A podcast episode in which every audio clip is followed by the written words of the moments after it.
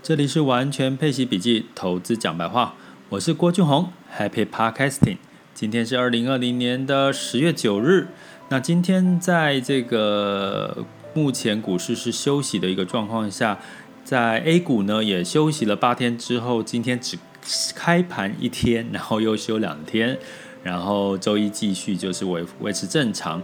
那我们今天呢，特别专题来稍微讲一下 A 股今天的一个市场变化。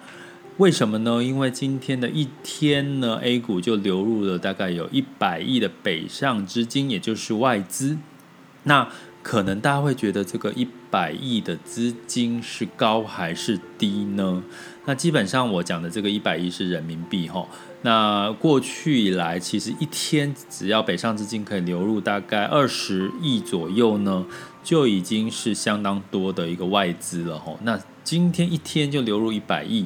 那我们可以简单解读，就是因为休了八天之后，资金在等着进场，因为在休假前资金也不敢进场，也在休息。那这八天呢，因为这个欧美股市、全球股市都是上涨多于跌。所以累积了一段的能量之后，反映在今天的 A 股的表现，其实是三大股市几乎都上涨了百分之三以上，哦，算是表现得不错。可是很有趣的是，旅游相关的这些产业，他们是下跌了。为什么？因为其实旅游的十一长假过了嘛，当然该涨了就涨了。那反而另外一个很值得留意的是。他们的光伏概念，也就是所谓的太阳能相关的一些应用的一些产业呢，基本上在今天是大涨哦。那关键是在于这个，我觉得是跟环保议题有关之外，还有在这个政策面的一个加持的一个情况下，那这个太阳能或者是光伏概念呢，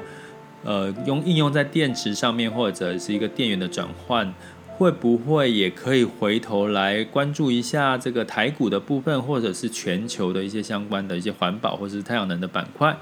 那这些事情也是跟我们的 ESG 倡导 ESG 的一个投资也是有相当的一个关系。那所以呢，我们可以简单的来看这个 A 股今天开盘呢，先用这个大量的外资入驻，然后。在这个光伏概念上涨的情况的格局之下，会不会让它下周继续延续这样子的一个走势？那我们在这个今天我刚录完这个本周十月初的一个投资的热点的一个分析看法，就是我们可以再去看一些疫情已经稍微减缓，但是经济在复苏的一个情况下，那除了以台湾、美国、韩国。之外，还有亚洲一些新兴国家之外，其实中国也是其中之一，吼，就是经济在复苏的一个情况下。那所以呢，我们可以去用这个方式去看接下来的十月到十一月，只要没有中美贸易的这个干扰的因素下，资金持续流入 A 股，会不会反而在中国的一些投资机会、投资标的，吼，我们在商言商，会不会反而在十月跟十一月，中国有一些投资的机会呢？那为什么会去看这个？因为通常在过去历史回测，中国大概也是在十月、十一月，通常也是一个表现比较好的一个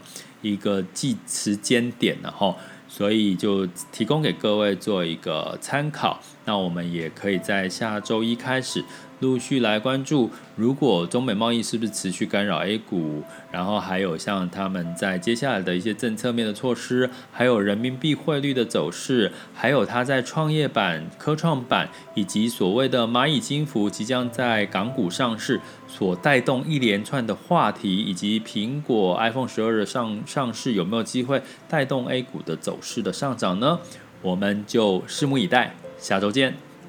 这里是完全配息笔记，投资讲白话，我是郭俊宏，关注并订阅我，陪你一起理财。